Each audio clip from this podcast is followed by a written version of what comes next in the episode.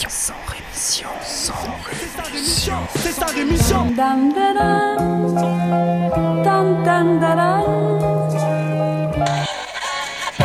de mon sang rémission. Des médias en masse, leur discours fout des audits. Tu parles du bruit et des odeurs, les plus polis parlent d'exotisme.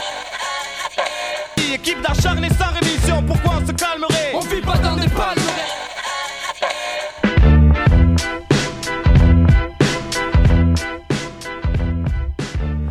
Bonjour à toutes et bonjour à tous et bienvenue à vous dans Sans Rémission. Sans Rémission, c'est un journal d'information dans lequel j'essaye de vous apprendre des trucs dont vous n'auriez jamais été au courant si vous étiez contenté de, si vous vous étiez même contenté de regarder BFM France 2 ou d'écouter France Inter. Bref, un projet assez ambitieux. Donc par exemple aujourd'hui on ira au Sénégal, en Argentine et on parlera aussi de l'ONG Oxfam. En France il sera question des conséquences de la grève des matons. On parlera aussi de sorties scolaires sous surveillance et de grève des travailleurs sans papier. Mais avant tout ça, pour que vous ne passiez pas pour des cons à la machine à café lundi matin, eh bien il faut que vous soyez au courant de 2-3 trucs euh, de ce que tous les autres médias en fait vont vous parler et dont moi je ne vous parlerai pas.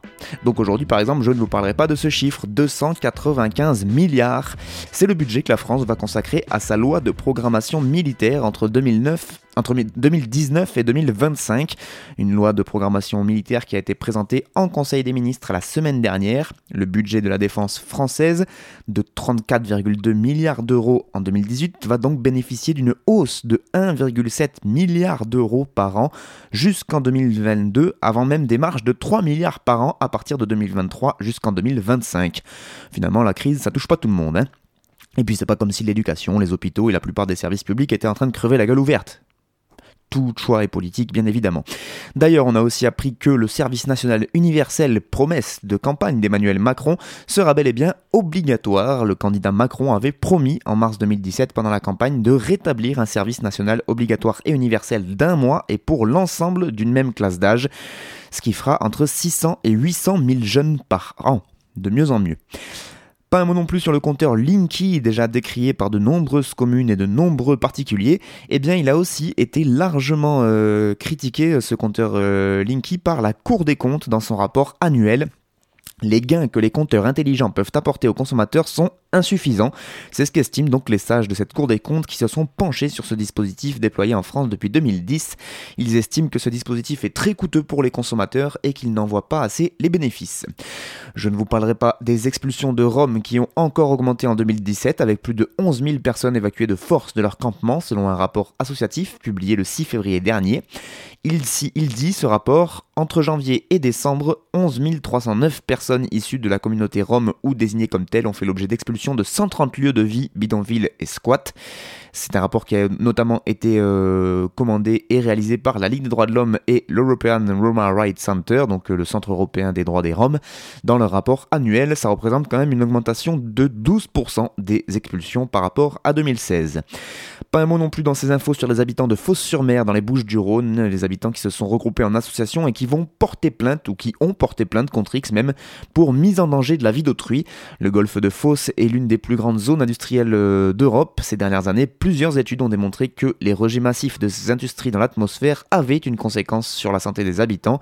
Dans la ville portuaire, il y a en effet deux fois plus de cancers, d'asthme et de diabète que partout ailleurs en France.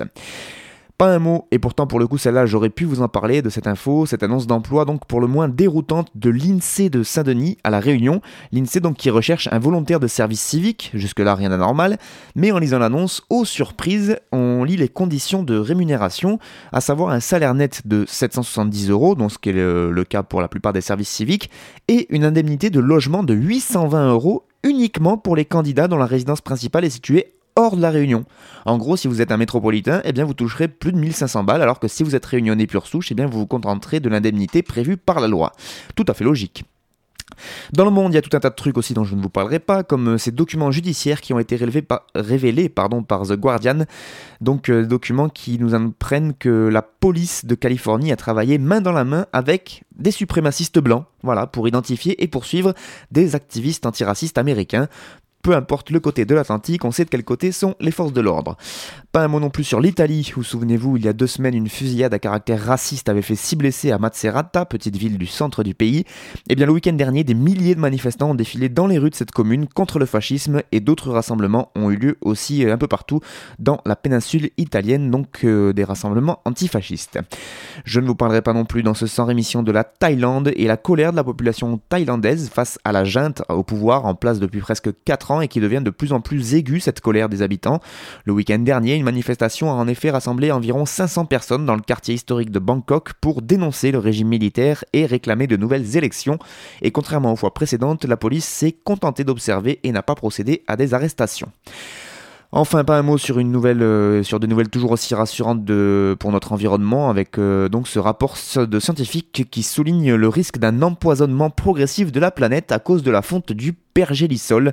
Le pergélisol, c'est la couche de sol gelée depuis des millénaires, donc qui se trouve notamment dans les cercles euh, arctiques et antarctiques. Et donc cette fonte est actée depuis longtemps, on savait notamment qu'elle a accéléré les émanations de méthane, et eh bien les scientifiques, grâce à cette étude, nous ont appris que cette fonte va également accélérer et entraîner le relâchement progressif de, euh, dans notre environnement euh, de millions de litres de mercure, voilà, qui, vont s'infiltrer dans les sols, les mers et dans l'atmosphère. Du mercure actuellement emprisonné dans les sols gelés et qui pourrait donc se dégager avec euh, la fonte de ce pergélisol. les scientifiques qui ont estimé à peu près 120 millions de litres de mercure qui vont bientôt se dégager dans l'environnement et qu'on retrouvera par exemple dans le poisson qu'on mange. Voilà, tout ça va très bien de l'ami qui fout le camp. Je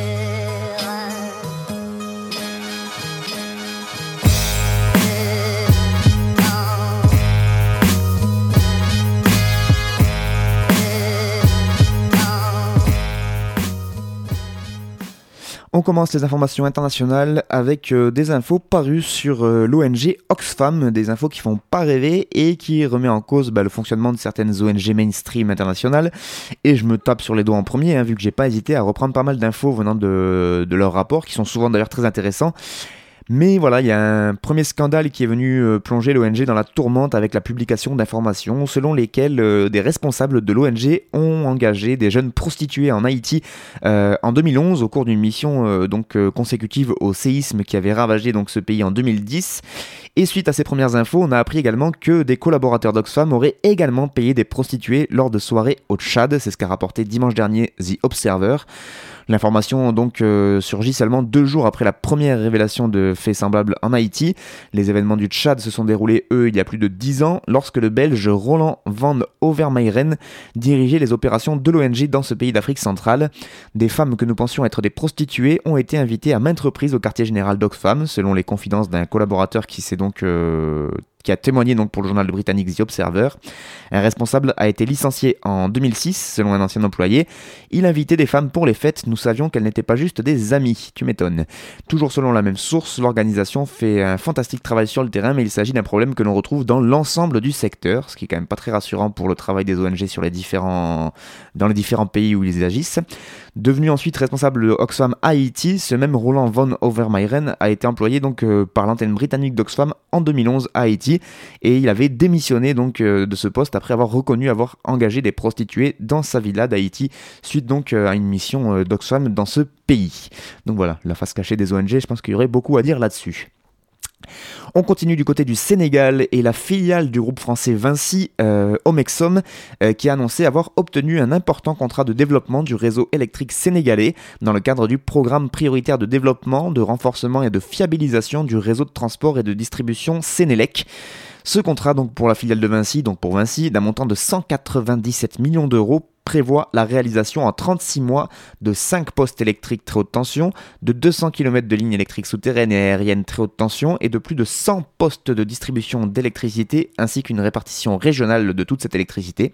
Selon le communiqué de Vinci, le contrat est intégralement financé par un groupement bancaire composé de prêteurs français et un peu sénégalais quand même. Il bénéficie de garanties tant du côté français avec BPI Assurance Export que du côté sénégalais via la garantie du ministère de l'économie, des finances et du plan. Eh bien oui, hein, les, finances publiques évidemment. Sachez qu'en novembre 2017, la société française Vinci avait déjà été retenue par la Sénélec pour la réalisation de 8 centrales photovoltaïques dans 4 grandes régions du Sénégal, le tout pour un montant de 26,8 millions d'euros. La colonisation économique à la française se porte très bien, merci, hamdoulillah. On va finir en Argentine avec un très bon article sur le site Reporter qui raconte euh, comment quelques habitants de banlieues de grandes villes argentines ont réussi à faire plier le géant du poison mondial Monsanto. Malvinas Argentinas est une petite ville dortoir d'environ 12 000 personnes située à 14 km de Cordoba, qui est la deuxième euh, plus grande ville de l'Argentine. Ici, les gens vont travailler à la capitale comme ouvriers, agents de service ou de commerce, explique une euh, des femmes qui euh, témoigne dans l'article de reporter. Elle s'appelle Esther Kike, et donc c'est une militante qui habite euh, ce quartier. Et donc la vie d'Esther, comme celle de tous les habitants du quartier de Malvinas Argentinas, a changé en 2012 lorsque la firme états-unienne Monsanto, spécialisée donc dans l'agrochimie, a annoncé l'installation d'une de ses usines de conditionnement de graines de maïs transgéniques sur un terrain à l'entrée de la commune. Au niveau national, le gouvernement présente ce nouveau plan d'investissement évidemment comme une chance pour le pays, puisque ce projet prévoit une production de 60 000 tonnes de graines, des graines essentiellement à destination de l'industrie agricole ou de biocarburants, qui devaient être donc traités avec différents produits chimiques, dont le Roundup, et entreposés dans des silos, euh, le tout donc à l'entrée de la ville. Monsanto a évidemment proposé en échange de son installation l'ouverture de 400 emplois, surtout pour les habitants du quartier de Malvinas Argentinas. Et oui, forcément, le chantage à l'emploi. Malgré le manque d'informations de la part des autorités, Victor Hugo Masalay et d'autres voisins ont commencé à s'inquiéter un petit peu, car si le discours officiel est évidemment très positif vis-à-vis de la présence du géant américain euh, dans toute l'Argentine, et eh bien, notamment dans le quartier voisin, il y a un quartier voisin de Malvinas Argentinas qui s'appelle Ituzaingo Anexo. Euh, ils ont appris que là-bas, il y a des mères de famille qui se battaient déjà depuis 10 ans pour interdire à proximité de leur habitation l'épandage de glyphosate, qui est le pesticide euh, le plus connu euh, de Monsanto et qu'on retrouve évidemment dans le Roundup.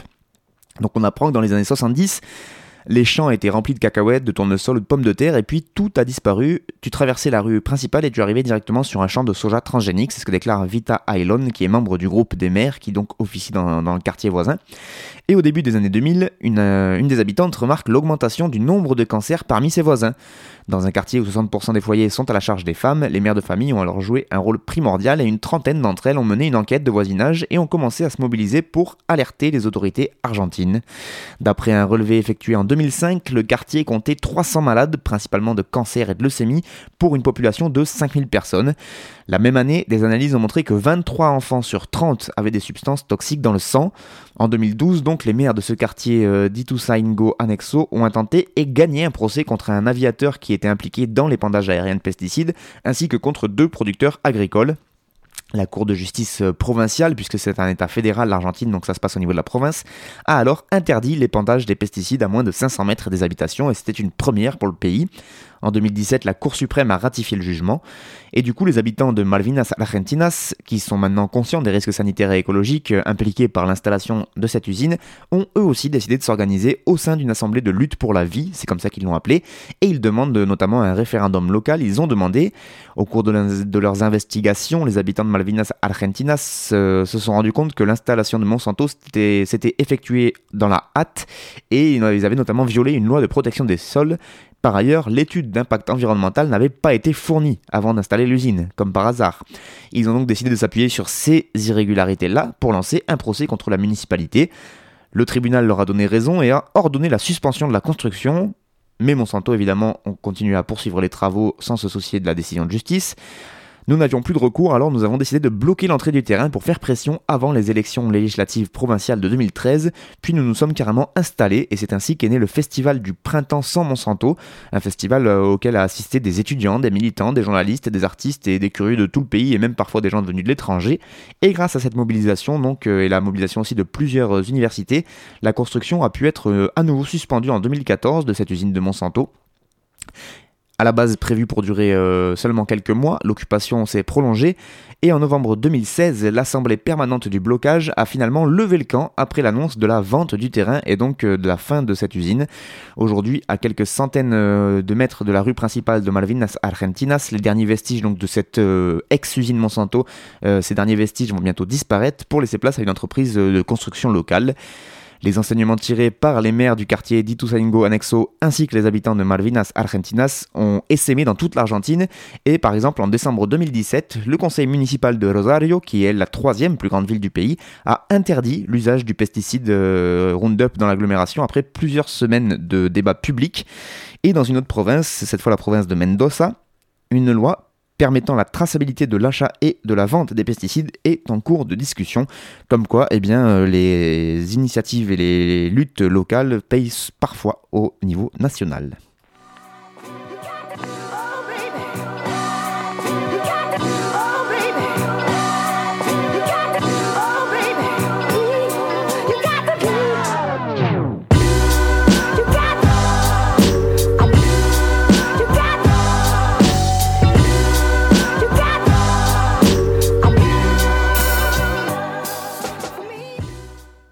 On commence les informations nationales en prenant des nouvelles d'Antonin Bernanos. Euh, j'avais failli garder l'accent argentin, non, non, Antonin Bernanos.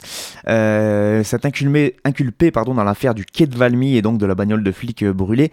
On en a beaucoup parlé sur les ondes de Radio Escapade. On le retrouvait donc sur le site euh, lundi matin. C'est un site donc d'information que vous pouvez aller consulter lundi matin.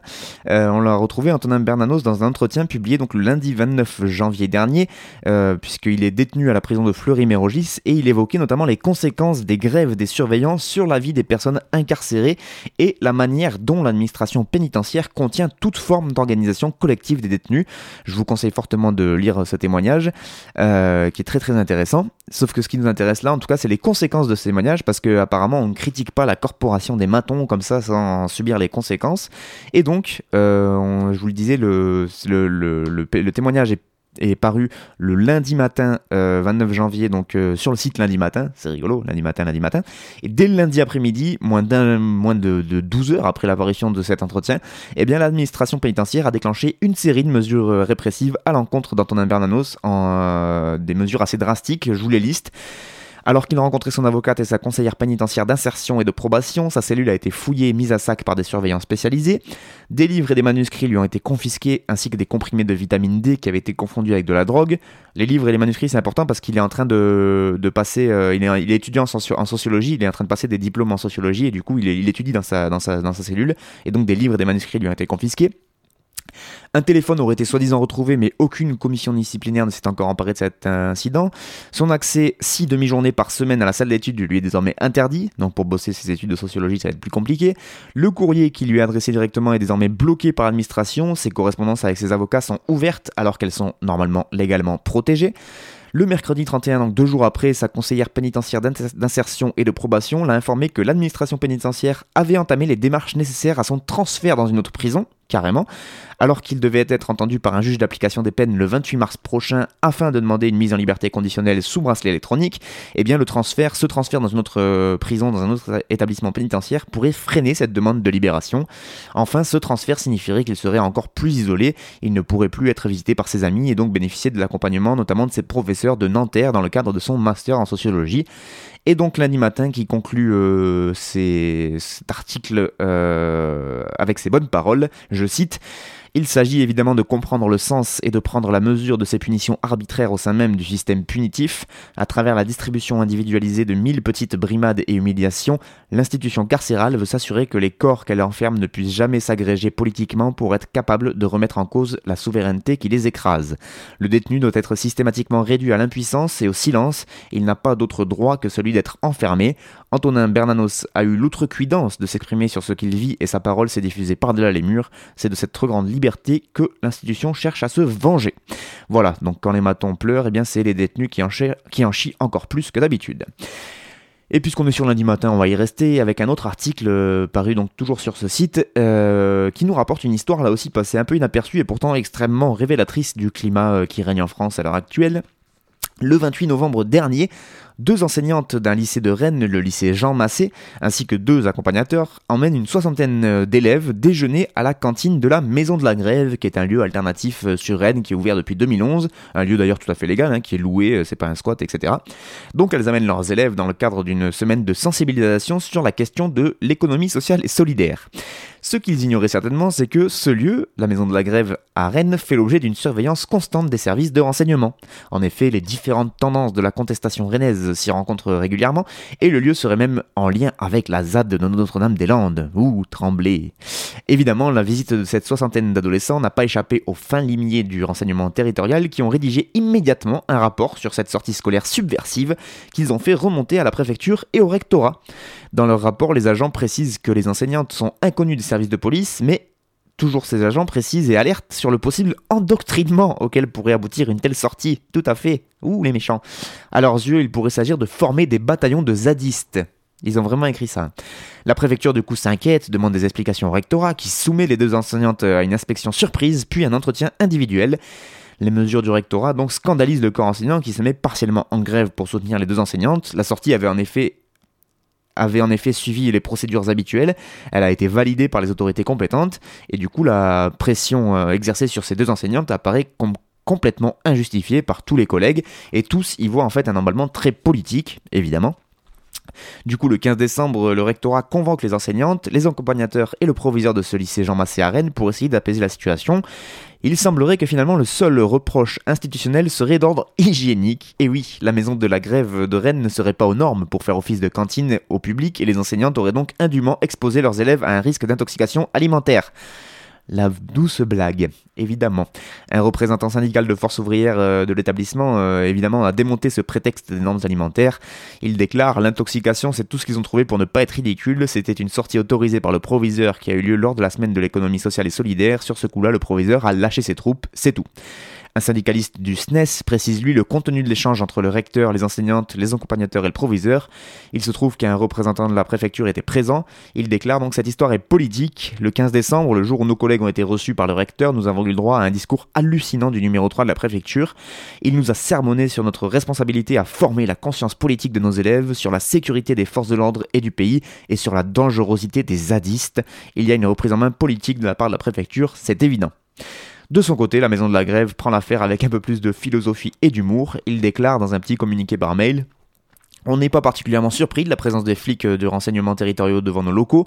Il nous est déjà arrivé par le passé de repérer leur présence discrète, entre guillemets, notamment il y a quelques années au moment euh, du procès du meurtre de Bouna à Clichy en 2005. Et effectivement, cet automne, la Maison de la Grève était un des lieux depuis lesquels se préparait sur Rennes la riposte à une possible invasion de la ZAD par les forces de l'ordre. Par contre, on n'arrive pas à savoir s'ils croient eux-mêmes à leurs histoires de formation de bataillons de zadistes. Fin, de, fin du petit communiqué euh, donc de la Maison de la Grève. effectivement, c'est une bonne question parce que s'ils croient à ce, genre de, de, déclaration formation de bataillon de zadistes, c'est vraiment qu'ils sont loin du compte. Sinon, pour finir, sachez qu'une centaine de travailleurs sans papier se sont mis en grève en Ile-de-France.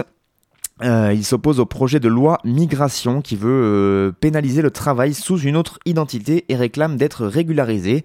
Une centaine de grévistes euh, subsahariens pour la plupart sont donc allés au siège de la CGT donc pour entamer leur grève.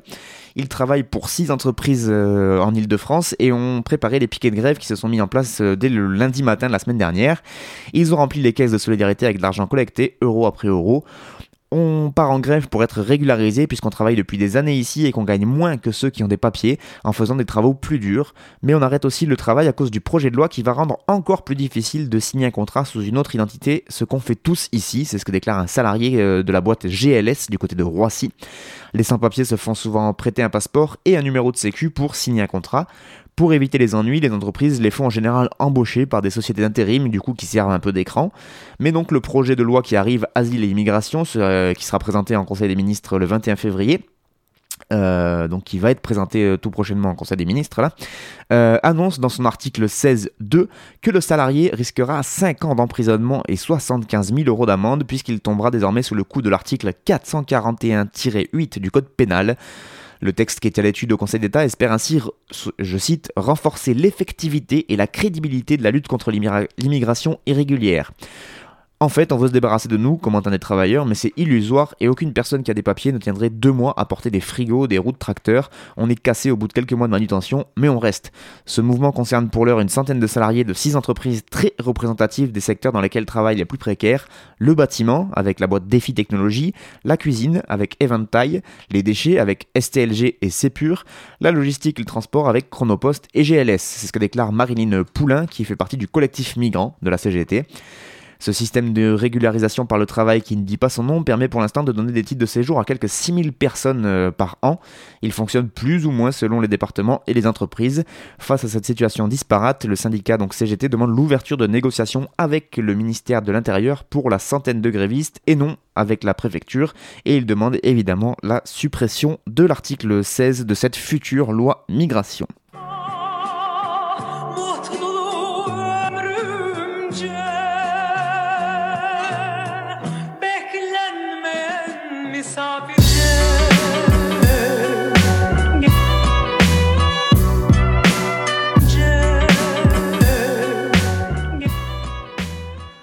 C'est la fin du Sans émission pour cette semaine. Merci beaucoup à vous de l'avoir suivi. Je vous donne rendez-vous la semaine prochaine pour toujours plus d'informations. Pour les pauses musicales que vous avez entendues, les petites virgules, les respirations, appelez ça comme vous voulez.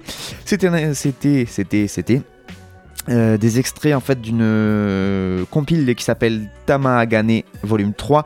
Tamahagane c'est un crew en fait de beatmakers euh, du côté de la Bretagne principalement. On retrouve des beatmakers comme R2AN, T2, Man in the Dog, HL Flow, etc.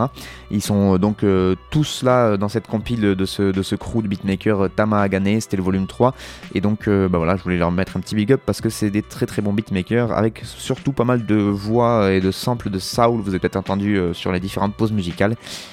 Donc euh, voilà, big up à eux. Et puis moi je vous dis donc rendez-vous la semaine prochaine pour toujours plus d'infos. Allez, ciao